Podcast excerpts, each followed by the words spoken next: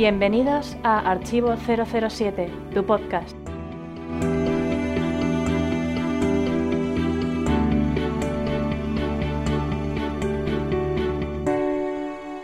Bienvenidos al podcast de Archivo 007, podcast número 074. Yo soy Alberto Bon y tengo el honor de estar con Javier, más conocido como 58. Encantado. Gracias Alberto por invitarme y además tenía mucha ilusión porque es el primer podcast que hago contigo como copresentador, o sea, me hace mucha ilusión. Bueno, pues este podcast se presenta muy interesante porque para empezar se lo dedicaremos a Dominic Cooper.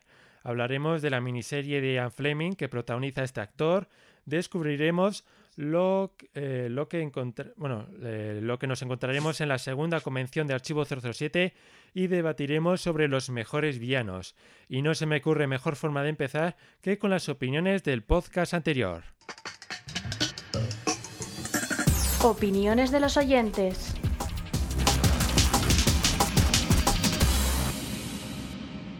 En el podcast anterior han opinado Pablo Ortega, Miles Mesarbi y Pablo Arrieta. Donde han destacado el debate. Recordad que podéis opinar desde nuestro foro, nuestro email podcast.archivo007.com o nuestras redes sociales Facebook, Twitter o Google Plus.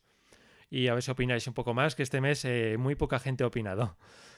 Estarán de vacaciones algunos. Sí. Bueno, sin más, pasemos al espontáneo. El espontáneo. Este mes hemos elegido un tuit de Ignacio Pérez García, que su Twitter es arroba castilianicos, que nos envió este chiste. Chiste malo para arroba Pedro Delgado Web. ¿Cómo se llama el hermano quemado de Lisbon? Carbón. Bueno, si quieres enviar más mensajes como este, recordad que podéis hacerlo mediante nuestro Twitter o Facebook. Sin más, pasemos a las noticias del mes.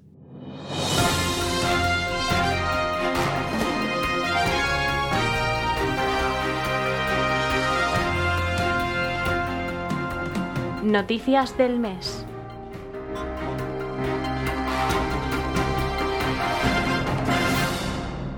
Y empezamos las noticias con Roger Moore, que está en contra del uso de los animales en los circos. Moore, junto a la actriz Imelda Staton, piden a la reina Isabel II que impulse la prohibición del uso de animales salvajes en los circos. El gobierno se comprometió a una nueva ley para regularlo, pero los activistas alegan que los funcionarios están retrasando el proceso. Pues otra vez Roger Moore haciendo eh, una obra caritativa otra vez. Y la verdad es que estoy bastante de acuerdo porque los, estos animales pues tienen que estar viajando de ciudades en ciudades o incluso de un país a otro y lo tienen que pasar muy mal en estos circos, ¿no crees? Sí, es lo que Roger Moore siempre ha hecho, o sea, eh, estar con las causas más perdidas en este UNICEF, los animales. Ya creo que hace unos meses hizo algo sobre eh, eh, las... el foie gras el gras también, o sea, él está muy implicado con todo este tema. Incluso también hasta, bueno, y eso sí, está en contra de la independencia de Escocia, también como comentábamos hace tiempo. Sí, que, ahí tendrá una pequeña charla con su amigo Sin Connery, ¿o no? Supongo. Bueno, seguimos. John Chris se lamenta de la falta de humor en las películas recientes de Bond. Chris comentó, hice dos películas de James Bond, El mundo nunca es suficiente y Muere otro día. Y entonces yo creo que ellos decidieron que el tono que necesitaban era el de las películas de acción de Burr, que son muy rasposos y sin sentido del humor. También está el dinero, viene de Asia, de las Filipinas, Vietnam, Indonesia, donde el público va a ver las secuencias de acción. Y por eso, en mi opinión, las secuencias de acción se prolongan durante mucho tiempo. Y es un error fundamental. En audiencias en Asia no van para el humor británico sutil o las bromas de clase, de esta clase. Bueno, yo pienso que John Chris no sé si se siente algo repudiado por haber hecho de, eh, de Q o no sé qué, pero yo creo que, que no tienen nada que ver, sobre, todo en la segunda opinión, porque creo que en Asia es donde, donde más ha, estado recaudando la, la, película de Bond. En el otro sí, es normal que vayan que hayan cambiado. No, es, eso que, es lo que dice, que van por, eh, según él, por la acción y no por el humor. Es que es, es lo que digo, o sea, Bond ha cambiado Bon ha cambiado y yo, y yo pienso que él se equivoca. O sea, él quiere mm. volver al antiguo, pero ahora lo que manda es otra cosa. Bueno, recordemos que este es un antiguo miembro de los Monty Python. Sí. o sea que él lo que quiere es humor. Un poco a lo, yo creo que le gustaba mucho en la época de Roger Moore. Y aún así, maneras, yo no estoy de acuerdo con este actor porque yo creo que Daniel Craig también, en las películas de Daniel Craig, también tiene su estilo de humor y que, no, que no cuenta un chiste, digamos... Craig tiene un humor muy inglés eh, en ese estilo, o sea, es muy irónico para mi gusto. O, sea, o sea, no tiene un chiste cada cinco minutos, pero en sus momentos cuando, cuando eh, la trama abre para hacer un chiste, pues aprovecha Daniel Craig y suelta unas perlas. Por ejemplo, en Skyfall, pues yo creo que yo me reí muchas veces en las frases que decía. Sí, sí, yo estoy de acuerdo totalmente contigo. O sea, digamos que tiene un humor, no tanto igual como a él le gusta, pero lo tiene. Yo creo que para mí está un poquito enfadado, pero bueno. También puede ser eso. Bueno, y seguimos ahora con Skyfall, ya que el ministro indio de Ferrocarriles explica el cambio de localización Skyfall. Recordad que en principio se pensó en la India para la secuencia inicial, pero al final se decantaron por Estambul. Resultó pues que el principal motivo fue que se revisaron las negociaciones y no permitían ver a nadie subido encima de un tren para evitar dar mala imagen al país. Los productores solo querían rodar en la India por el hecho de poder rodar esa secuencia, por lo que decidieron cambiar localización. La verdad es que viendo bueno, ya viendo la escena, está claro que era fundamental para el guion Así que veo normal ese cambio de localización, que además yo creo que le sentó muy bien, ya que yo, bueno, le, veo mucho mejor Estambul que la India para esa escena. ¿Qué opinas? Yo también, yo creo que la India hubiera sido un, caos. Imagínate, tú has visto las imágenes cómo se suben más del doble de las personas arriba de las que van sentadas y hubiera sido un caos. Y yo creo que Estambul siempre le ha dado muy buenos resultados a Bonn, siempre ha caído. Pues, yo creo que la decisión fue correcta. Yo creo que la India se lo perdió. Sí. ¿Sabes? Y seguimos. en Pinball renombra el Teatro 7 con el nombre de John Barry. El teatro es el más grande de, de previsualización en el Reino Unido, con capacidad para acomodar a 115 personas y capaz de reproducir todos los formatos de cine y vídeo. Creo que es una noticia maravillosa eh, que le hayan dado el nombre de este teatro porque yo creo que John Barry que se lo deben por todo lo que ha hecho con Bond, con todo lo que ha hecho en el cine. Yo creo que es un homenaje muy bonito que le han dado. Sí, sin duda, sin duda es un gran homenaje a este gran compositor y muy apropiado el número porque es el Teatro 007. Exacto. Bueno, y seguimos ahora con videojuegos ya que Tim Stamper, cofundador de Rare, recordemos que Rare fue el creador de la empresa que creó Golden Knight, uno de los videojuegos eh, mejores valorados de 007, pues este esta persona, Tim Stamper, regresa a la industria de los videojuegos. Ha formado Fortune Fish junto a, Joyce Stamper, su hijo, y el estudio se centrará en desarrollar juegos para móviles. Y aún no se ha desvelado el juego en el que están trabajando actualmente, pero al parecer están buscando personas para trabajar en su pequeña empresa.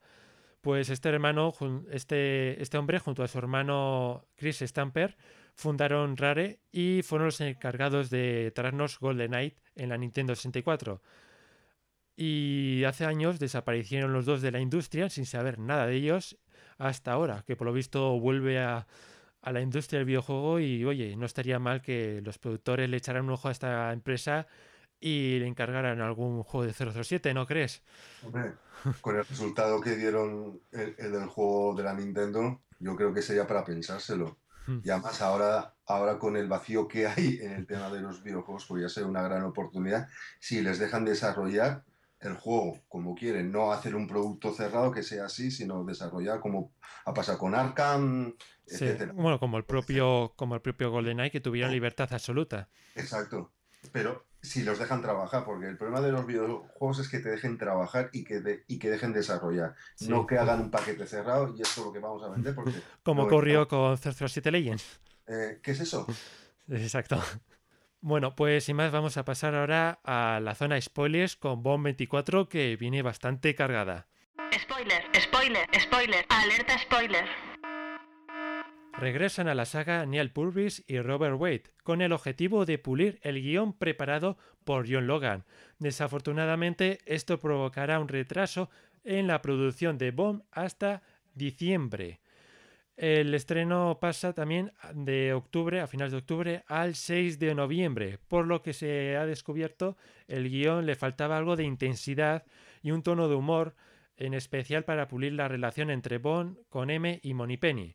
Noticia muy preocupante que están, yo creo que tenemos que estar todos los fans de 007 muy preocupados por diferentes motivos. Empezamos con el señor Logan que tiene cosa. Que desde que se estrenó Skyfall es que no ha parado de calentarnos con comentarios con que oh, no he visto nada de lo que vamos a mostrar en Bond 24. Que que si nos dice detalles nos tendría que matar y otros comentarios del estilo. Yo ya comentaba de que esta iba a ser la prueba de fuego Logan porque iba a estar en solitario y donde tenía que demostrar que estaba a la altura de escribir un, guion en solitario para, para una película de 007. Pues bien, no ha hecho falta ni verla ni para no ha hecho falta ver la película para, para ver que yo Logan se ha tenido que comer sus palabras porque no ha estado a la altura. Eh, seguimos, los productores. No sé qué han estado haciendo para tardar tanto en darse cuenta que Logan no estado a la altura. por lo que entiendo, eh, no han tenido tiempo ni siquiera de buscar a otro guionista, por lo que han tenido que buscar a los que ya conocían, al Pulvis y Robert Wade. Tenéis que volver porque los necesitamos sí o sí. Digamos un poco plan de el botón de emergencia. Y aparecían estos dos. E incluso cuando habían dicho estos que no iban a volver nunca más. Nunca digas nunca jamás. Y luego está el supuesto, bueno, lo que ha supuesto este retraso. Eh, que no, eh, digamos que la producción no nos afecta directamente a los fans, aunque entiendo que el rodaje pues irá con el tiempo más justo. Mm, veremos a ver si esto afecta o no afecta. Y para el estreno me preocupa muchísimo. Y diréis, a ver, que solo son unos días de finales de octubre a principios de noviembre, no sé si era una o dos, con mucho una semana que sí, parece poco, pero es que el hecho de tener que esperar más eh, esos días puede influir mucho en que en diciembre estrenan Star Wars 7. Y eso, esos días van a perjudicar, en mi opinión, mucho a Bond 24. ¿Qué opinas sobre todo esto? Yo difiero totalmente contigo. En todo, en... Sí, sí, en, casi todo. bueno, en, casi todo, a ver. Es mi opinión, pero ojalá. es mi teoría, ¿eh? Es mi Quiero decirte que ojalá me equivoque y vaya, toda, la, vaya toda la seda. Es mi teoría. Ojalá me equivoque. Vale, déjame, déjame que te explique. Es mi teoría. Todos sabemos lo, el gran guionista y dramaturgo que es John Logan. Hmm. Lo habéis podido comprobar los que hayan visto la serie de Denny, de Denny de Danny Prayful. No sé si la has visto. No. Con Timothy Dalton. Está muy bien, ¿eh? Además, producida por Sam Mendes, eh, guionizada por él, eh, sobre vampiros, hombres lobos.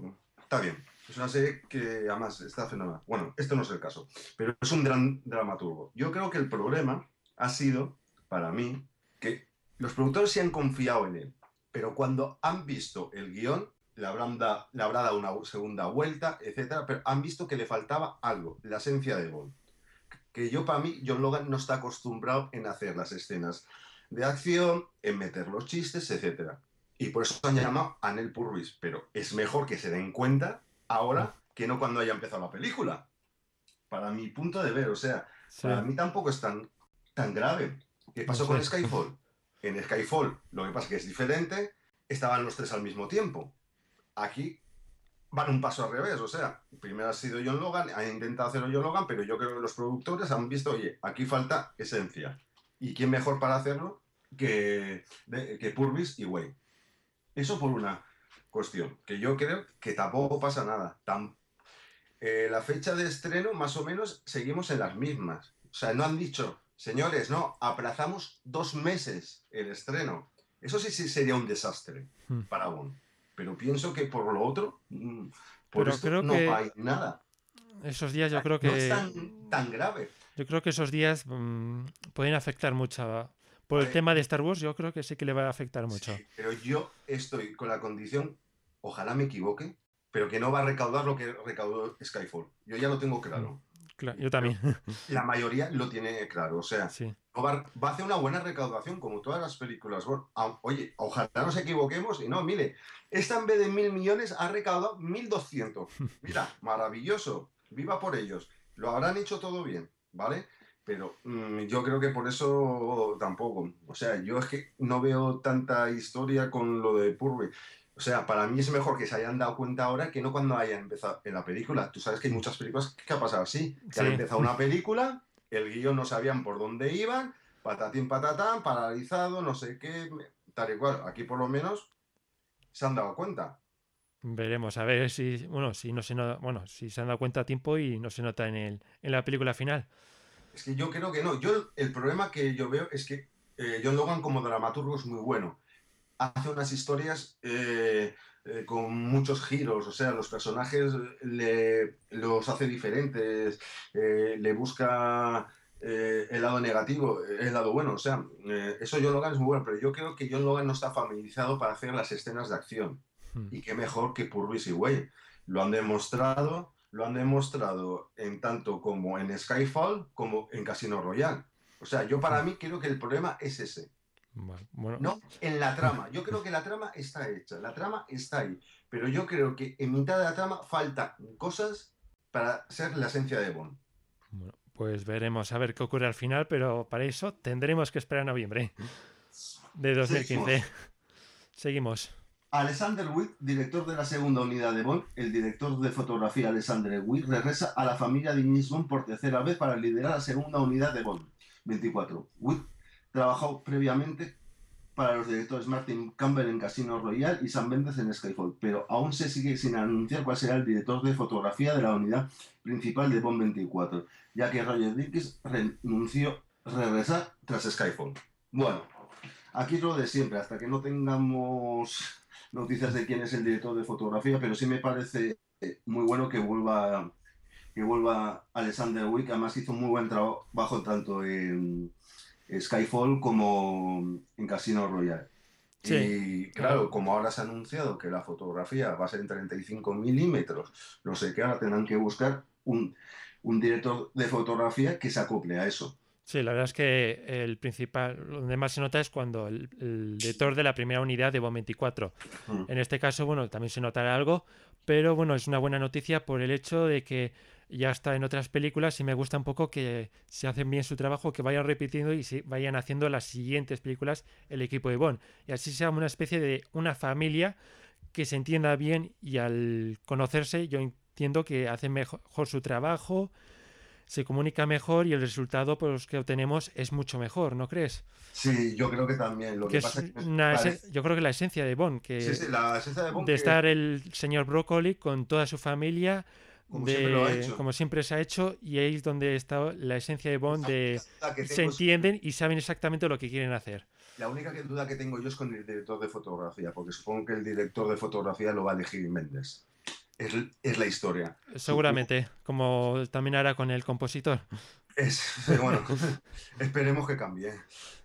que no está mal eh, lo de Thomas Newman, pero. Sí, coincido. Sí, coincido contigo. Pero yo creo que ahí el director de fotografía al final será una elección de Méndez, porque ahí Méndez no se la va a jugar con alguien que no conozca. Yo pienso, además, con la libertad que le han dado en Skyfall y con la cierta libertad que también le están dando aquí, supongo que al final el director de fotografía será una cuestión personal de, del señor Méndez. Bueno, y seguimos con el coordinador de especialistas Gary Powell. Insinúa posibles localizaciones para Bond 24 a través de su cuenta en Instagram. Powell publicó una foto de un avión en camino a Roma en el, que también viajaban el director de la segunda unidad Alexander Witt, del que acabamos de hablar, y el productor ejecutivo Callum McDougall. Eh, unos días antes, en otro post, estaba de camino a Marruecos, Roma y Australia pues yo creo que, bueno, esto hay que tomarse un poco a, ligera porque como un rumor sin más, porque recordemos con Casino Royal que visitaron el Casino de Santander o por ejemplo en, en Skyfall que hemos comentado, esto mm. a punto de rodarse en la India. Nunca, hasta el último momento, hasta que empiece el, yo creo el rodaje, no se sabe exactamente si van a rodar en un sitio o en otro, ¿no? Sí, no, es como siempre, están, están tomando fotos, están viendo eh, localizaciones, eh, Supongo que se habrán dado la vuelta al mundo ya dos veces. a ver qué, qué localización se ajusta más para el guion que están teniendo.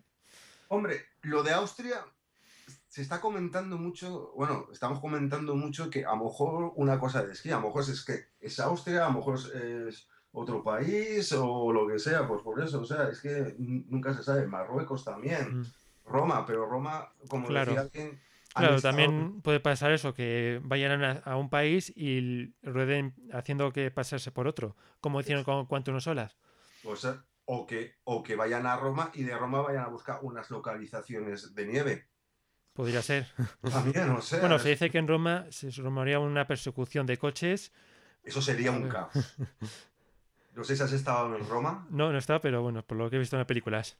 O sea, eh, eh, en Roma eh, tienen una historia de que los días, eh, unos días conducen los vehículos con matrícula par y otro día conducen con matrícula impar. Por eso te digo, imagínate lo que debe ser Roma, con el caos circulatorio que hay, más encima que estén grabando una de Bono. O sea, puede ser impresionante.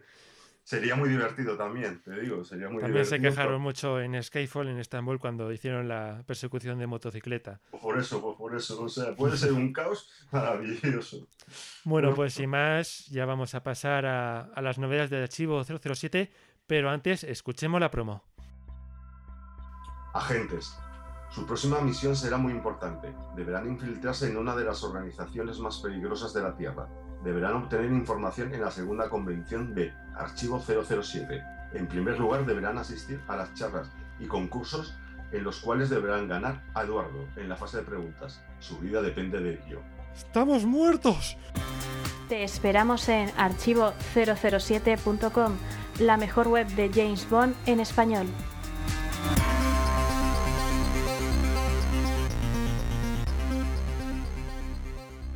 Ya tenemos 134 preguntas respondidas en nuestra cuenta de ash.fm, donde nos podéis preguntar cualquier cosa relacionada con Bon o Archivo 007. Esto va subiendo, ¿eh, Alberto? Sí, poco a poco. Añadimos cinco nuevos audios Bon en los apartados versiones y miscelánea. Tenemos un nuevo informe en el que se estudia la relación entre James Bond y su inconfundible pistola, la Walter. Actualizamos el artículo James Bond y los Simpson. También actualizamos el artículo James Bond y los Oscar. Actualizamos el, el artículo Guiños a James Bond. Y por último y no menos importante, tenemos ya nuevos vídeos del concurso de preguntas que se realizó en la microquedada de Santander, donde yo asistí, y que os recomiendo verlo porque hay sorpresa al final. Os lo dejo ahí. Yo he visto parte ya y está maravilloso. Además, sí. Te ah, aseguro, Javier, te aseguro que al final te vas a sorprender. Sí, sí. He estado viéndolos y además lo que me gusta es que Alberto se ha reinventado en los juegos, o sea, es un crack. Sí, sí, la verdad es que no sé cómo lo hace, pero coge nuevos, eh, nuevas, eh, nuevas, nueva forma de hacer las preguntas y todo esto y la verdad es que es muy original. Sin duda que nadie se lo pierda. Bueno, y ahora vamos a escuchar la biografía de Dominique Cooper y después vamos a hablar de la miniserie de Fleming, ¿de acuerdo? Vale. Bueno, pues sin más, empecemos. Biografía del mes.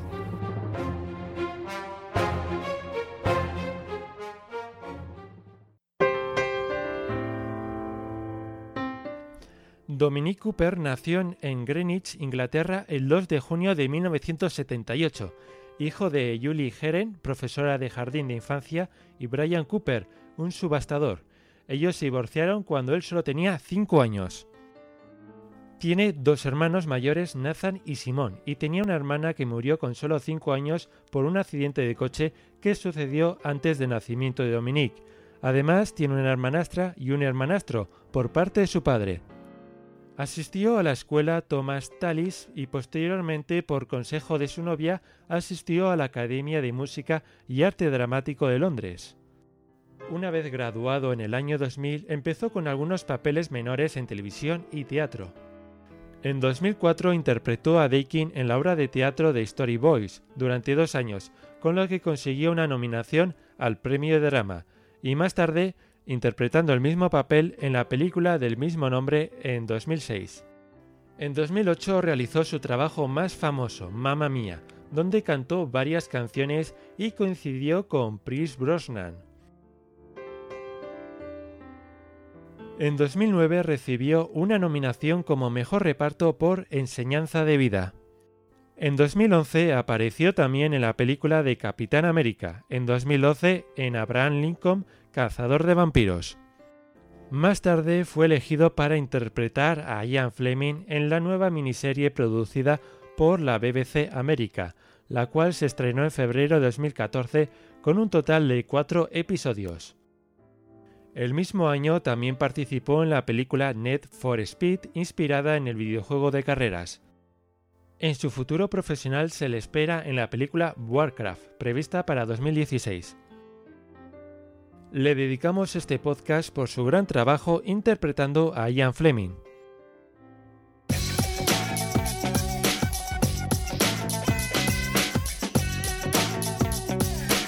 Análisis. Y después de escuchar la biografía de Dominic Cooper, hablemos sobre su serie de Ian Fleming, que está producida por la BBC América. Qué curioso que no sea la BBC de Inglaterra y que eh, Javier ha tenido el placer de ver esta serie, los cuatro episodios completos, y que nos va a hablar de ellas, ¿no es así? Exacto. Bueno, para ti, ¿qué ha sido lo mejor de esta serie? Los personajes y los actores y las localizaciones. Están muy, está muy bien. Dominique Cooper eh, está bien. Eh, y la otra actriz también. o sea, lo que hace bueno de esta serie es que nos explica de dónde viene Ian Fleming. Eh, después las, eh, todo el tema de localizaciones, ese es espectacular. Si no lo sabéis, os lo digo. Una parte de eso se rodó en Mallorca también. Ah. Una parte, el principio del, primer capítulo está rodada en Mallorca. Además, no, no desvelo nada, la, empieces, la, la serie empieza eh, cuando James Bond ya está mm, en, Jamaica, que es Mallorca en este caso, en, este caso, y está escribiendo el eh, Doctor No. Entonces, no, era ah, Casino Royal. Eso, perdona, Casino Royal, perdona, sí es verdad, Casino Royal, perdona. Me había que confundido. Empieza con Casino Royal y hace un flashback para atrás y desde allí empieza a contar la historia. Entonces, está muy bien los decorados, los personajes ambientados, están fenomenalmente hechos. O sea, por desgracia, la BBC, ya sea la versión de la BBC América o la versión de la BBC Inglaterra, hacen series de un gran nivel. De un gran nivel. Por eso te digo que a quien le guste una buena serie, se la recomiendo. Y a quien le guste también eh, un poco la historia de Ian Fleming, también se la recomiendo. ¿Y cuál sería lo peor de la serie? El, el problema de la serie eh, que se enzarza mucho en la relación personal de Dominique Green con la otra actriz.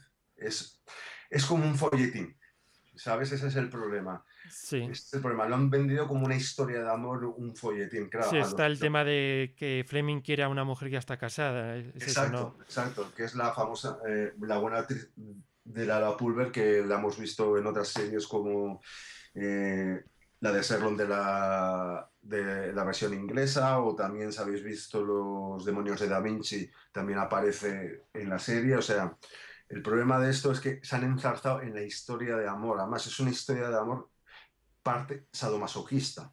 O sea, porque hay unas escenas de alto voltaje, pesado, etc. Pero para mí es el problema. A nosotros, a nosotros como fans nos gustaría ver la otra cosa, pero lo han llevado más a, a este, a, este tipo.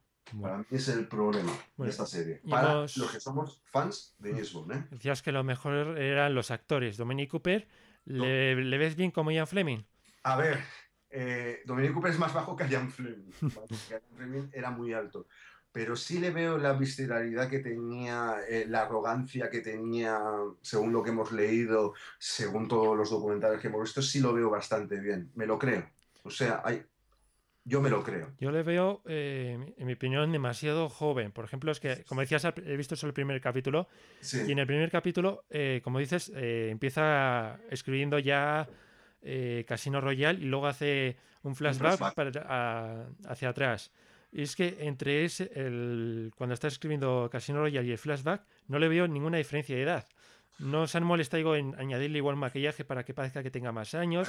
Parece que ha pasado el, día siguiente. No, hombre, no, tiene más canas. Sí, no sé, es que no le veo demasiada diferencia. de edad, yo la única diferencia que veo que sí, que al pelo le han puesto un pelín más largo, eh, un pelín más largo y, y, con más canas, pero sí, puedo estar contigo, que es la razón, pero a lo mejor lo han querido hacerlo así para... le veo, viendo imágenes, fotos de Ian Fleming, le veo demasiado joven al actor. Mm. Y el problema de Donny Cooper, que para mí es un buen actor, que es demasiado bajo, porque eh, Ian Fleming era muy alto. Hmm. Era muy alto. Entonces, claro, quien conoce a Ian Fleming dirá, hombre, este es un pelín bajo, que no será bajo, pero dentro de la altura de Ian Fleming, Ian Fleming era mucho más estirado. Mm, ¿Sabes lo que te quiero decir? Yo a lo mejor sí estoy ahí un poco de acuerdo contigo, pero también se han, que se han querido buscar un actor que tenga engancho, claro. Envejecerlo demasiado tampoco les merecía la pena. Pero bueno. Bueno, eh, termina. Bueno, eh, quería saber tu valoración final de esta serie y también quería que añadieras un poco a quién recomendarías esta serie. Si a los fans de las películas, a los de los libros, ¿a quién? Empecemos por la valoración que es más fácil. La valoración es un a mí me gusta la serie como en general. Lo que pasa que, digo, para los amantes de Bond, a lo mejor se nos queda un poco corta. Sí nos explica muchas cosas de cómo, cómo surge, además explica que eso es verídico, cómo él es uno de los primeros que organiza la CIA, que lo mandan a Estados Unidos. O sea, tiene cosas de historia bastante reales, bastante reales, bastante reales en ese sentido. Pero claro, a lo que a un fan de James le gusta, a lo mejor no le gusta, ¿sabes? Porque está mucho metida en la relación amorosa con, la mujer que está casada, con. Laura Powder. Pero en general, la serie se puede ver. Vale. Y lo que tú dices, ¿para quién puede ser recomendada? Yo creo que al final para todos. Para todos. Yo, sí, o sea, para que le guste Bond también la puede ver. Si quitas la parte de la relación amorosa, te explica muchas cosas de cómo era su madre, eh, de cómo se hace él, mm, de cómo, de, eh, de cuando va eh, de cuando está en la guerra de los servicios, empieza ahí a, a, buscar que él quiere ser escritor, etcétera. O sea, que yo por ese sentido Sí, porque alrededor de, esa relación eh, manifiesta o enseña muchas cosas de aquella época de la Fleming que son historia. Hmm. Bueno, y pasando ya al final, ¿dónde podemos ver esta serie? Porque yo estoy poniendo ahí, haciendo zapping, pero no la veo. Eh, en España, por desgracia, no se va a ver. Vaya.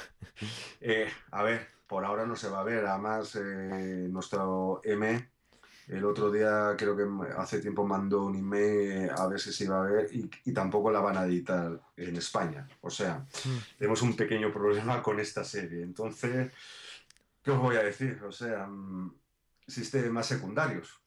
Sí. Por decirlo de alguna forma. Sí, eh, bajarlo, digamos, de internet. Bajarlo de internet, pero el problema, el eh, bueno, el problema que al principio cuando yo la estuve viendo, además la veía eh, si la emitían un lunes en Estados Unidos, yo la veía el martes. El problema es que los subtítulos no los encontraba hasta que pasaban unos días. Ahora sí, ahora ya la podéis encontrar con los subtítulos en castellano, etc. Y acordaros, buscar castellano, no latino. Españoles. castellano, ¿vale? Que digamos que, problema porque... que digamos que ya no es solo por piratear, es que si pusiera, si la editara en España, yo creo que muchos le habríamos comprado. Sí, pero. Incluso. Eh, la, versión que ha salido en Inglaterra viene sin subtítulos en español, así que es que tampoco la podemos comprar ahí. Exacto. No se puede. No se puede. Ya que si un distribuidor nos está escuchando, ¿quieres que la compremos? Sacarla en español. No, con subtítulos, aunque sea con subtítulos. Ah, pues, con subtítulos. ¿Cuánta gente de nosotros vemos las películas de Bond en inglés con subtítulos en, en castellano? Sí, por lo menos un, si se esfuerzan un poco, yo creo que la gente, había bastante gente que se la compraría. Además que un subtítulo en castellano cuesta lo que cuesta. O sea, no digo de dinero, digo de tiempo. No cuesta nada. Claro, bueno, es que en tema ya de distribuidor ya no van a coger el, subtítulos de un fan, sino que tendrían que contratar a un profesional para que, traduzca bien la serie y esforzarse bien, pero que no van a coger el trabajo de un fan, digamos, que les costaría dinero. Es muy gracioso que el castellano sea eh, la segunda lengua en el mundo y que antes tú veas la edición y que esté en francés, en alemán, en, en húngaro, en checo, en no sé qué, pero menos en español. Claro. O sea, es una cosa que no se comprende, pero bueno. Creo que en eso también ha podido influir en que las cadenas de televisión de esos países sí que han apoyado esta serie, mientras que en España no. Sí, yo creo que es eso. O en España no le han dado el interés que, ellos creían, pero por lo que estuve leyendo y eso, creo, o sea, creo que ha tenido un o sea, ha tenido audiencia, no una gran audiencia, pero sí una audiencia muy aceptable, tanto en Inglaterra como en Estados Unidos. Y además, una anécdota que os cuento. Eh, se estrenó antes en Estados Unidos. Claro, es curioso porque, sí, porque la produce BBC América. Sí, sí. O sea, que no sé si es como... Ya sabemos el amor odio que tienen los americanos con Bond, ¿sabes? Porque ellos están, como digo, e-, e-, e-, ellos, están enfadados los americanos porque eh, no hicieron Bond. O sea, no es un personaje americano. ¿sabes? Entonces yo creo que ha ido también un poco para introducir a lo mejor un poco eh, a Bon allí en Estados Unidos. Tampoco se puede, yo creo que tampoco se puede quejar mucho que su mejor amigo es Felix Letter. Sí, pero tú ya sabes los americanos cómo son para estas cosas. Bueno, pues sin más, vamos a pasar ahora a la sección de análisis para hablar de una convención, ¿no es así? Ah, pero tenemos una convención. Eh, sí, sí, eso es lo que me han dicho.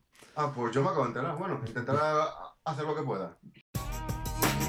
Descodificando eventos. Y empezamos esta sección de eventos de la segunda. Vamos a hablar sobre la segunda convención de Archivo 007 que tendrá lugar el 15, 16 y 17 de agosto. Eh, ¿Dónde se va a celebrar, Javier?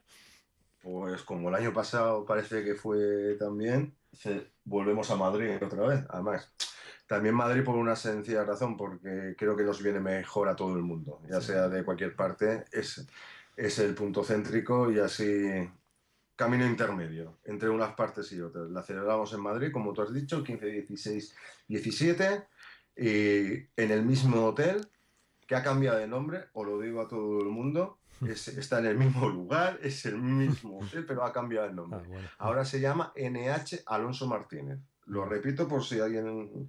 Se llama NH Alonso Martínez. ¿Vale? Y está en el mismo sitio, en la calle Santa Engracia número 5 en Madrid. Y como nos acogieron muy bien el año pasado, este año también. Además con la suerte que han remodelado todo, todo el hotel, habitaciones nuevas, etcétera. O sea, interesante para nosotros. Bueno, ¿y qué actividades vamos a tener esta convención? Pues vamos a tener charlas, eh, dos grandes charlas, una por el Gran Clark sobre la guerra de los Bond y otra de Bardo sobre pósters, que son diferentes a la que hizo el, año pasado, con pósters raros, pero que van a estar muy divertidas. Y sobre todo tendremos muchos juegos, muchos juegos y cantidad de premios. Todo eso eh, se va a hacer en el NH Alonso Martínez. Y después vamos, y después el domingo vamos a hacer un evento especial sobre Goldfinger en el Artistic Metropole en Madrid también. Bueno, la verdad es que eh, el año pasado hubo alguna sorpresa y yo, yo las quiero saber ya.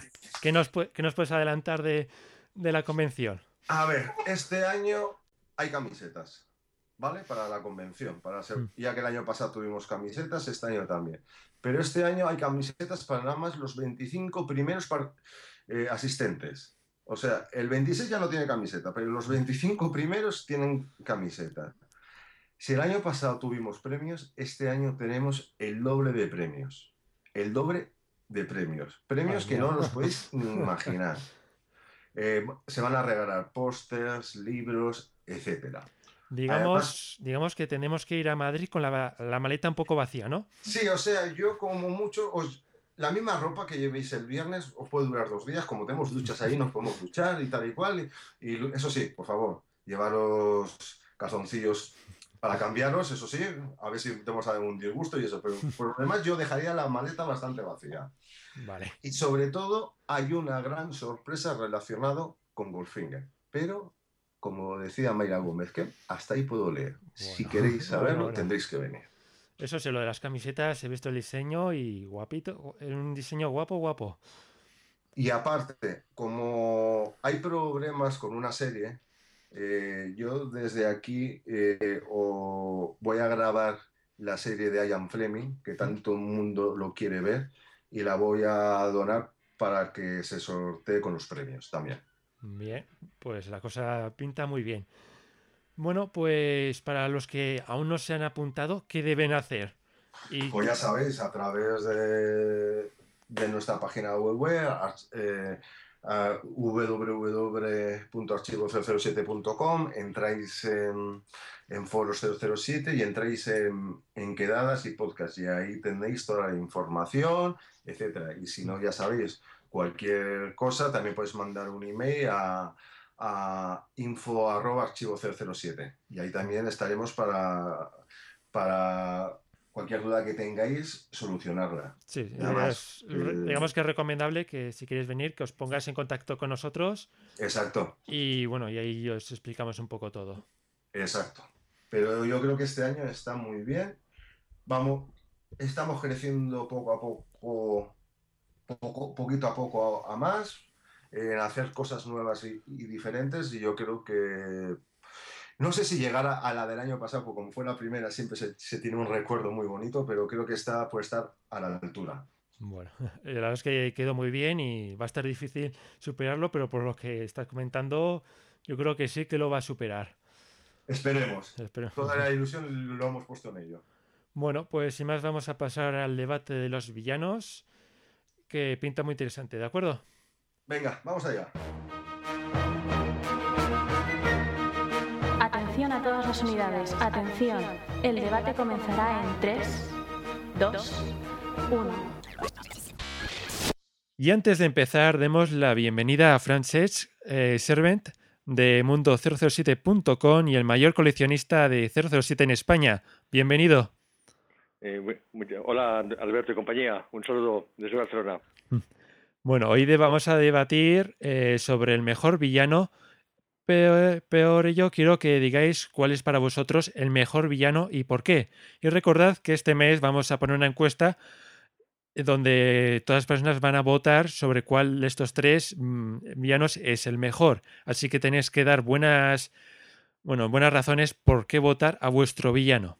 Para empezar, nuestro invitado, Francesc, eh, ¿Cuál es para ti el mejor villano de la saga? Bueno, eh, mi mejor villano para mí es Caramanga. Mm. Sofisticado y fue la versión, bueno, la mejor el mejor enemigo contra Bond, que estuvo a punto de cargárselo. Bueno, eh, ¿por qué elegirías este? Aparte, ¿alguna razón más? Aparte de sofisticado. daba el pego, sí, Christopher mm. Lee daba el pego como un, un actorazo, la altura y que, bueno, se veía inteligente. Y sea, en el fondo se hacía simpático. Mm. Eh, Javier, ¿qué opinas?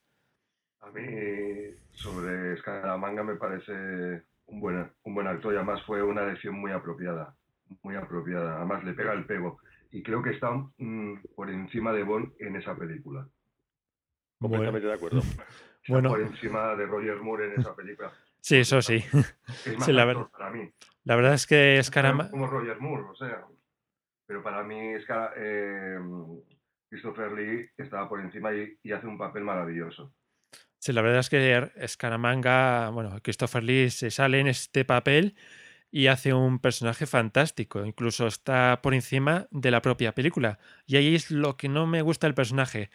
Que está demasiado desaprovechado en ponerle una película que está de tan bajo nivel, diga, por, decirlo de una forma. Eh, por eso yo creo que el villano sí está muy bien interpretado por el villano de, por el actor de Christopher Lee, pero aún así, por culpa de la película, no le pondría como el mejor villano de la saga. Por lo menos en mi opinión. Bueno, Javier, eh, para ti, ¿cuál sería el mejor villano de la saga? Es muy difícil elegir para mí uno de, mejor villana porque hay villanos maravillosos. Pero yo me quedo con una villana, que Electra King, Sophie Marceau, mm. porque le engaña, a mí lo que me gusta es que le engaña a Bond hasta el último momento, y es una mujer, y eso Bond no está muy acostumbrado a ello. Y hasta el final de la película no se da cuenta que, que es Electra King. La verdadera, además le engaña, se lo lleva por donde quiere, se acuesta con él, Bond no se entera de nada y por eso me gusta. Porque además es un personaje también tridimensional para mí, tanto en el emotivo, en ser mala, etcétera. Bueno, Francesc, ¿qué opinas sobre esta villana? Bueno, voy a responder con una frase que sale en su serie dos veces. Las mujeres en su perdición, Bonsam. Sí, exacto. Bueno, es una buena, es una buena actriz, Sophie Marceau. Bueno, una buena réplica femenina es perfecta. Yo pienso que es una película en la que Sophie Marceau había haber sido la doctora y la actriz y la Denise Richards, pues la villana. Sí, es que Denise Richards. No sé, es una opinión. Sí, ya se, se comentó en el anterior podcast como Denise Richards, una de las peores chicas Bond. Sí, bueno, una chica recauchutada, ¿no? Sí, demasiado. Demasiado. Bueno. Pero por eso a mí me gusta, el, papel de Electra King, porque le lleva por la calle de la amargura a Bono, o sea, hasta el Consigue llegar a su corazón. Sí, sí, le llega a su corazón y eso es lo que más le joroba a Bond. Mm, hoy tanto, que una mujer le pase por delante. La frase que le dice al final, tú a una mujer que has querido no la vas a matar, o le dice algo así. Sí, como vacilándole. Pero Bond dice, pues yo estoy al servicio de su majestad, y si mi majestad me dice que tengo que cargar y eliminarte, yo te elimino.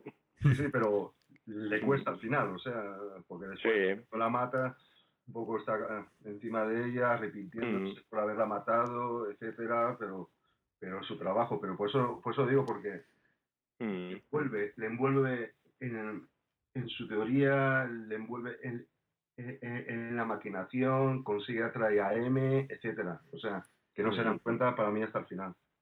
Sí, no, está muy bien. Esa trama está muy bien. Lo único que falla la chica Bon. Sí, para mí también. Exacto. Para mí también.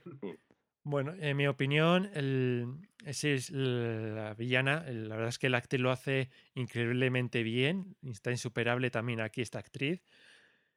Y la considero una gran villana por lo que habéis comentado. Pero no la considero tampoco como la mejor villana. Porque. O mejor villano o villana. Porque. A ver, simplemente, como habéis dicho, le engaña a Bond, pero hay otros villanos que también han conseguido engañar a Bond, como Cristatos, otros como Zao, eh, como por ejemplo eh, Muere otro día, también le engaña el General Moon. Sí, pero. General Moon? contigo, pero lo que pasa es que es una mujer. Ya, lo único es. El, hay muchos villanos que le terminan engañando, la única diferencia es que es una mujer. Por eso no, no me termina a convencer como la mejor villana. Y además, eso normalmente Bond no está acostumbrado, que una mujer le engañe así por así. Sí, pero aún así no, no le veo de todas maneras también tampoco el plan que tiene pues está muy bien pensado, pero no le veo como el plan definitivo para el mejor villano de la saga de 007. No sé si me seguís. Sí, sí, no. bueno, eh, en mi caso eh, yo he elegido a, a Bluffet porque sin duda, en mi opinión, es el mejor villano que ha salido hasta la fecha de la saga James Bond, porque imaginaos que le preguntaríamos al propio James Bond, ¿cuál ha sido el mayor villano al que se ha enfrentado? Yo estoy seguro que Bond diría Bluffet, el enemigo que ha puesto más veces en aprietos a Bond, tanto directamente como indirectamente, y no olvidemos, mató a su única mujer. Yo creo que por eso Bluffet se merece su puesto. Francés, eh, ¿qué, ¿qué, opinas?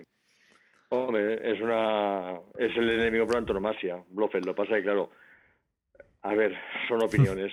Yo veo que se lo ha puesto muchas veces en peligro, le hizo mucho daño, eh, le dio de lleno y, bueno, tiene, tuvo su papel Blofeld en la época. Lo que pasa que, bueno, hay que dar oportunidad también a los demás. Bueno, eh, y Javier, ¿qué opinas tú? Opino, a ver, Blofeld es el archienemigo de Bond de todos los tiempos que es su archienemigo. Pero también, eh, yo opino como francés, tuvo su época, le pegó en, lo más duro, pero depende también del, del, papel que quien lo haya interpretado. Eso también depende mucho. Hmm.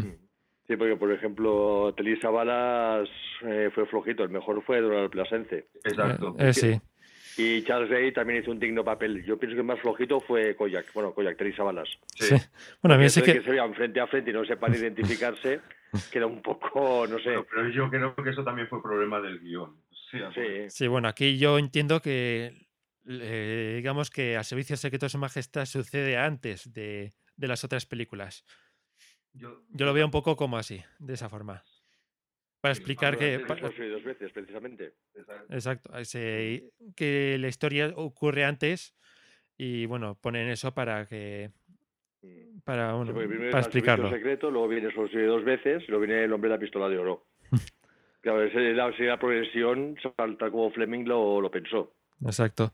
Claro, pasa es que claro, los productores, pues claro, hace- el orden, hacen el orden que más les interesa y le- más les conviene. Exacto.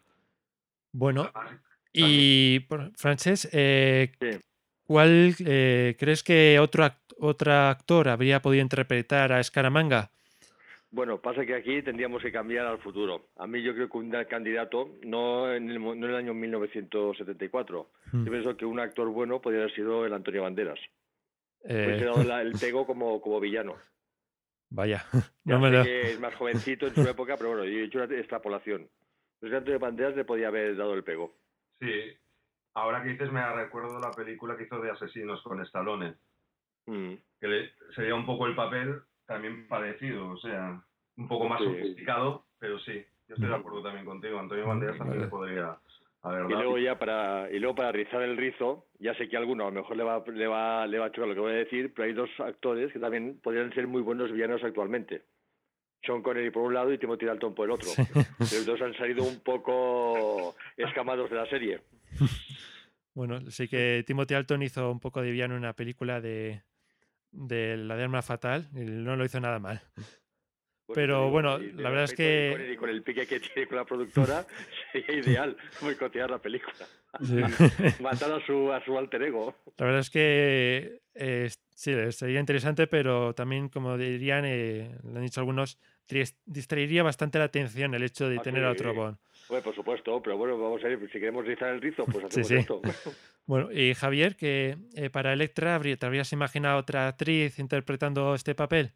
De aquel tiempo no, de este tiempo sí, lo que pasa es que es más mayor para hacer el Sí. papel, pero a Helen Mirren, por ejemplo. Helen Mirren, eh, Helen Mirren sería una magnífica malvada. O sea, por sus características, gran actriz, etcétera. Bueno, eh, en mi caso, en Bluffet, la verdad es que yo estoy bastante contento con los actores que han elegido, excepto Diamantes para Eternidad. Es con el único a mí que me disgusta, porque a mí Terry Savalas, la verdad es que sí que es un poco flojo. A mí me gustó bastante pues, su actuación y para mí cumple bastante bien con, con lo que es hijo del papel. Por lo menos en mi opinión. Y bueno, y otro actor que podía interpretarle este papel, yo no, la verdad es que no se me ocurre ninguno. Y bueno, eh, ¿qué, otros, eh, qué otros villanos destacaríais de la saga? Eh, Francesc, Bueno, a mí el- también el que me gusta mucho, Thorin. Thorin, sí, Por muy el grande. cinismo que tiene, eso de que se, te está matando y se está riendo a la vez, ¿no? Cuando abres la boca te está matando, es que eso es genial. Thorin, por un lado, lo veo muy muy bien. El Doctor No, el villano por antonomasia también. Mm, Con esa seriedad, con esa- esa- esos movimientos tan medidos y demás, me gustó mucho la interpretación del Doctor No. Thorin, por otro lado, yo los veo muy... Bueno, a mí me gustan como lo hacemos. A mí me gustan bastante. bueno, ¿Y Javier? Ya, Y Fran Sánchez, perdón. Y Ah, Robert, a Fran y. Robert como Fran Sánchez, perdón. acuerdo. Son los tres más que me gustan mucho. Déjame alguno. Sí, no, que te deje alguno. Déjame alguno. No, o sea, Sí. de acuerdo. O sea, si estuve dudando entre, entre Thorin y, y, y Electra King. Estuve dudando también porque Thorin eh, para mí es maravilloso. Y Bardem me ha gustado mucho, ¿eh? Sí. Bardem como en su interpretación también me ha gustado mucho. O sea, mm, y quien más, eh, uf, es que Robert Davi, que ya lo has dicho. Y Zao, me gustó mucho Zao, más que... Más que Bueno, ahí sería más como esbirro, más que otra cosa. Pero es que lo veo más como malo que, que Grace. Sí, Lo veo más como malo que Grace. Porque el pobre Toby eh, Stephens, no sé si le cayó el papel muy jovencito, muy no sé qué, no le llega. Ahora que le he visto yo en la nueva serie de, de Piratas, no sé si lo habéis visto, ¿no? eh, No. está, además está producida por, por Michael Bay. ¿Sabes? Ah. Y está muy bien. Es, es como la antesala de la isla del tesoro, ¿sabes? Y hace, un- y hace un papel increíble que no me lo esperaba. O sea que con, con el tiempo ha ido madurando como actor, por eso te digo que a mí Tobe Stephens no me gustó, pero por eso yo considero más Tao en esa película que Tobe Stephens. Bueno, Pero sí, Robert Davi para mí también es otro de los malos maravillosos. otros que destacaría yo, por ejemplo, sería Alec de Golden Knight. Creo Ah, que es un sí. villano que está a la altura de 007 al ser un 00 que eh, decide traicionar a Inglaterra y tanto intelectualmente como físicamente eh, se ven que son prácticamente iguales. Y luego también quería destacar a Le porque me, Ah, encan- bueno, Le Chiffre, sí, claro. me encantó su actuación en Casino Royale y hace un papel que, bueno, que es sin duda uno de los mejores también, aunque no le he puesto el mejor, sin duda también es uno de los mejores villanos de 007. El problema, eh, bueno, el problema no, es una delicia. Hacer un papel de villano para un actor es mucho más fácil que hacer un papel, porque es, es un caramelo. Hacer Exacto. Un papel de villano en cualquier película es un caramelo. Porque te, da, te da mucha más libertad. Sí, muchos actores suelen decir que prefieren hacer de villano que de 007 porque pueden, tienen mucha más libertad porque 007 tienes unos límites que no puedes salirte de ahí, de, ahí Sí, pero siendo un villano puedes hacer prácticamente lo que quieras. Sí, pues fíjate que Bond es un estereotipo. Ya más o menos sabemos lo que va a hacer. Va, salvo al 007, 707 su majestad que, que acaba mal, los demás siempre acaba bien. Ya sabemos lo que va a hacer, lo que va a dejar de hacer, que ganará. Pero si no, el villano te puede dar la vuelta a la tortilla y todo. Como Electra. Que nos lo esperamos y dio Correcto. buen- la vuelta de tuerca. No, eso sí, es un papel. El, el villano es el que tiene más papel. ¿eh? Bueno, eh, Francesc, eh, ¿qué, qué actor te hubiera gustado a ti ver como villano? Como villano, ya te, te he contestado antes. Sí, A bueno, eh, a, a Sean ah, Connery, bueno. Timothy, Timothy Dalton o Antonio Banderas. ¿Si alguno más o...? ¿Alguno más? Pues a que se me ocurra, no. De momento No. esto ya es suficiente, hombre. Es un, buen- es un acuerdo. buen trío. No quiero Eh, dejar a mi, a, mi, a mi oponente sin argumentos. vale. Eh, Javier, Pues mira, a mí, un actor que me encantaría verlo como malo sería Kevin Spacey. eh, Ah, lo- ya me acuerdo de otro, ya me acuerdo de otro. sí, bueno, hace- Vale, vale, sí, sigue. sí, dinos. A mí Kevin Spacey. Eh, Will- dime, dime. sí, William Dafoe. No. También. Ah, también. También, también. Y mira, y uno, y uno que se habla mucho y que se ha promocionado, John Travolta. Eh, William Dafoe, por cierto, es el, el que hizo de malo de Spider-Man, si no recuerdo Sí, mal. en. Sí, es que ese también eh, hizo de villano en un videojuego de 007. Ah, sí, eh, Ah. el- el de- En todo o nada, aparece como Todo o Nada, villano. No, nada. Sí. Así que se podía decir que ya ha hecho de villano. Sí, y otro nombre que también sonaba hace tiempo como posible actor, bueno, como posible villano, Anthony Hopkins. Sí, estuvo a punto de ser. muy- pero demasiado actor Sí, y demasiado dinero. si no me equivoco, estuvo a punto de ser Alec eh, en Golden Knight. Bueno, yo sé que se rumoreó varias veces. Anthony Hopkins, posible villano. Anthony Sí. Hopkins, posible villano, porque se quedó en el. Por lo que posible. tengo entendido, eso, se tenía pensado el papel en principio para, para este actor y al final, como no pudo, no quiso, no sé qué pasó, Sí. Eligieron a Sean Ben. Otro, otro. Benedict Gutenbach. ¿Sabéis quién es? Eh, la- No. Sí, el actor que está haciendo de Sherlock en la BBC, ¿no? En la BBC. Ese Ese también. de La cara blanca, el albino. Eh, sí, vale. Eh, Ah, bueno. el Eh, albino Bueno, en sí, también. Espera, ¿el albino en cuál? En la de Sherlock, la de. Bueno, la que hacían en TNT. Sí, Ahí. exacto. l- l- Pero la. No, pero no. Digo. Es que hay dos series. Está la de Elementary y la de No, la, Elementary no, Elementary no, la otra, la, la británica. la Exacto. británica. Además, que haciendo de malo, ha hecho, hizo el papel de malo también en, en la última de Star Trek. Star Trek y lo hizo y lo hacía bastante Sí, bien. la vi también y está muy bien de villano. Yo creo que como villano de James Bond daría la altura. sea más joven, a la altura de para hacer una pelea, o sea que, que estaría bien. O sea, es otro actor que a mí me gustaría. Incluso podía haber sido un sustituto, en mi opinión, bastante bueno de Silva, Pues sí. de Javier Bardem. Ah, sí, pues sí, tiene razón. Bueno, Sí, sí. eh, pues a mí ahora mismo no sé, me- aparte de los que habéis dicho, no se me ocurre otro villano. Eh, y pasemos al peor villano. Eh, por ejemplo, Javier, para variar, eh, eh, para ti, ¿cuál ha sido el peor villano de toda la saga? Dominic Green. es que Dominic Green no hay por dónde cogerlo para mí. Bueno, Dominic Green y su secuaz. O sea, secuaz. Vaya. Eh, para, mí es de lo peorcito. Sí. Lo peorcito. Bueno, y como he dicho antes, que, que, Grace también, pero yo creo que era demasiado joven para interpretar a un villano. Vale. Eh, Frances, eh, ¿qué opinas? Pues, pues, yo, a ver, Green, flojito, pero más flojo todavía Whitaker. Whitaker. 007 alta tensión. También es verdad. Que luego se ha reconvertido en agente de la CIA en el Mañana Nunca Muere. En. Pero bueno, a ver, eh, yo lo vi muy flojito, parece un papel, no sé, no sé, no, sé por dónde cogerlo, sino que no, ya ni lo cojo. aparece por ahí que, bueno, ¿dónde está mi opio? Las armas, el opio, tal, tal. Queda muy flojito, no sé, hace un... No sé, a mí no me gustó nada, me gustó muy poco. La película me gustó mucho, pero el Whittaker, pues no sé, casi brilla por su ausencia. Bueno. Estoy de acuerdo totalmente contigo también. Bueno, pues yo también habría dicho Dominic Green como peor villano. La verdad es que estamos de acuerdo aquí en todos. Bueno, y. Aparte de que es esmirriadito, ¿no? Exacto. Aparte de que es esmirriado, una apariencia floja, no sé, poca cosa más. No sé, tendría algún atributo oculto, la verdad. Esa cara, yo me quedo con dos caras, con la cara de él cuando están hablando eh, eh, en el avión con Felix Leiter, que digo, ¿pero esto, esto es un malo o es un muerte que han puesto? Porque no tiene ni gestos ni nada, o sea. Bueno, y para terminar, eh, prefería, ¿qué preferís? ¿Actores de villano intelectuales o forzudos? Eh, Javier. Yo una mezcla. Para los días que corren, para los días que corren, una mezcla. Eh, Frances, ¿qué opinas tú? un híbrido, correcto. Sería lo mejor. Porque si es demasiado inteligente, porque es demasiado listo. Y si es no tiene cerebro, porque no tiene cerebro. Mejor sería un término medio.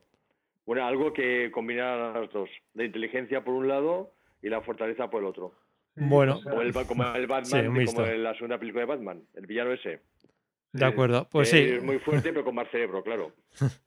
Bueno, pues yo también coincido con vosotros en que me gusta más una mezcla entre ambos, en que tanto luchen con Bond intelectualmente como también en una pelea de puñetazos, como por ejemplo con Alex Trevelyan, que me parece un buen ejemplo de, que también tiene es intelectualmente a la altura de Bond y físicamente también a la altura de Bond. Yo creo que también ahí está una mezcla al 50% bastante correcta.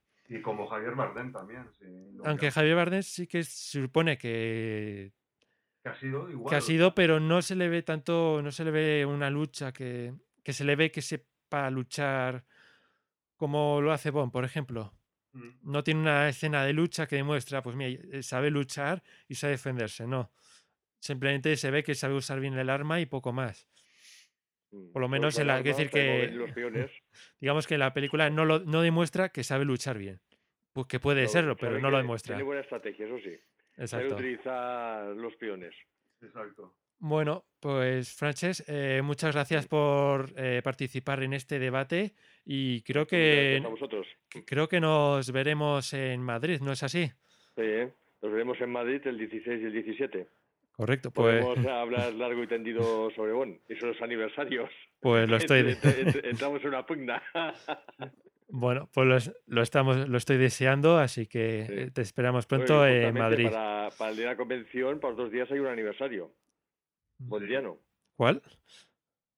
¿No lo sabes? Ahora mismo no caigo. Pues ¿no te suena Madonna? Cuando nació ah. Madonna. Ah, pues mira. Sí, eso es verdad. Bueno, no es el la mejor ejemplo de, cantante, pero bueno, vale. Bueno, ya, la canción es flojita, pero bueno, pero bueno, pero como hacen ellos, les gusta siempre dar la nota, buscar el cantante de moda, pues bueno, lo hicieron. Y el cameo, con el escándalo que hubo y demás. Sí. bueno, pues Muchas gracias por estar en este debate y seguimos ahora con la encuesta del mes. Encuesta del mes. Y en la última encuesta eh, preguntábamos cuál es la chica Bon que preferiríais de las tres seleccionadas del podcast anterior. El Tracy consiguió 40 votos, lo que equivale al 48% de los votos, con lo que consigue el primer puesto. No está nada mal. Nada más, nada más. Eh, siendo de una película que al principio fue denostada por todo el mundo, que con el tiempo es, como el buen vino. Exacto. nada, nada, nada mal.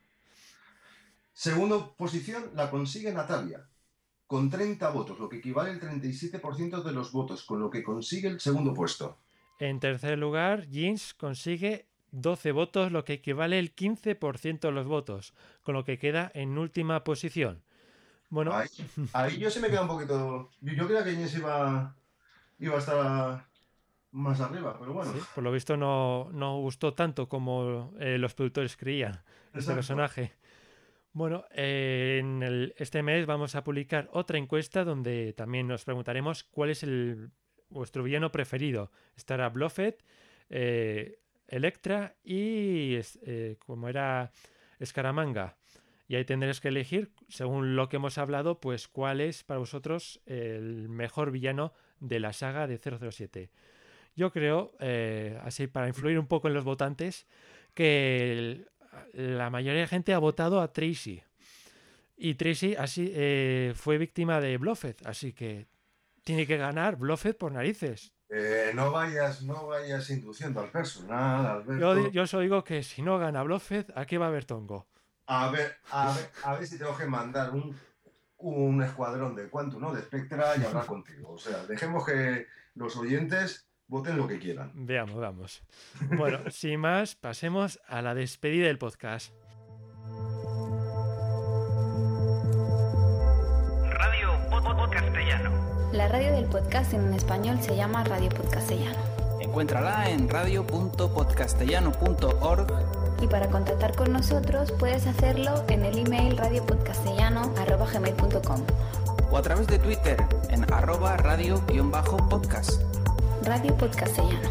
La radio que te permite escuchar podcast donde y cuando quieras.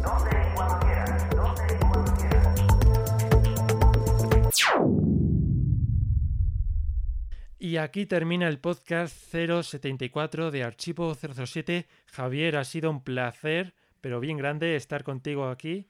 El placer ha sido mío, Alberto. O sea, tenía mucha ilusión y no sabes, se lo comentaba a, a los amigos Ramón y 008, o sea, el Santo y 008 que quedó con ellos de vez en cuando. Tenía mucha ilusión de hacerlo contigo porque da la casualidad que todos los he hecho con Clark y nunca había hecho. Pues sí, ya, ya tocaba.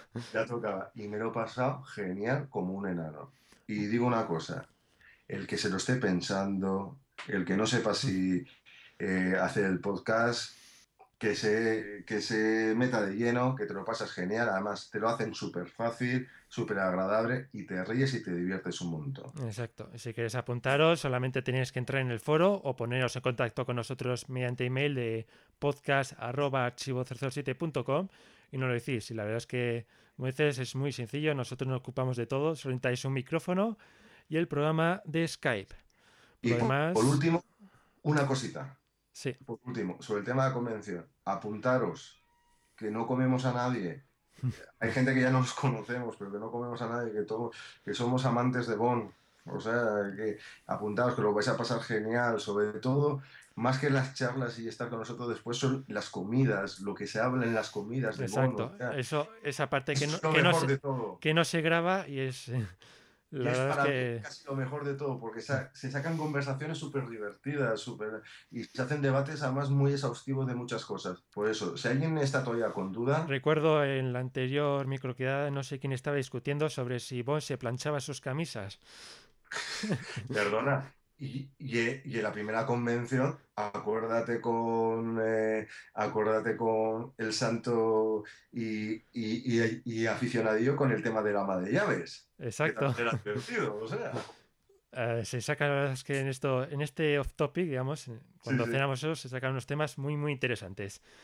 Bueno, pues ya sin más, os eh, levantamos ya a la convención y después al próximo podcast que estará presentado por Alberto López, como siempre, y que seguro que estará súper interesantísimo. Así que hasta la siguiente.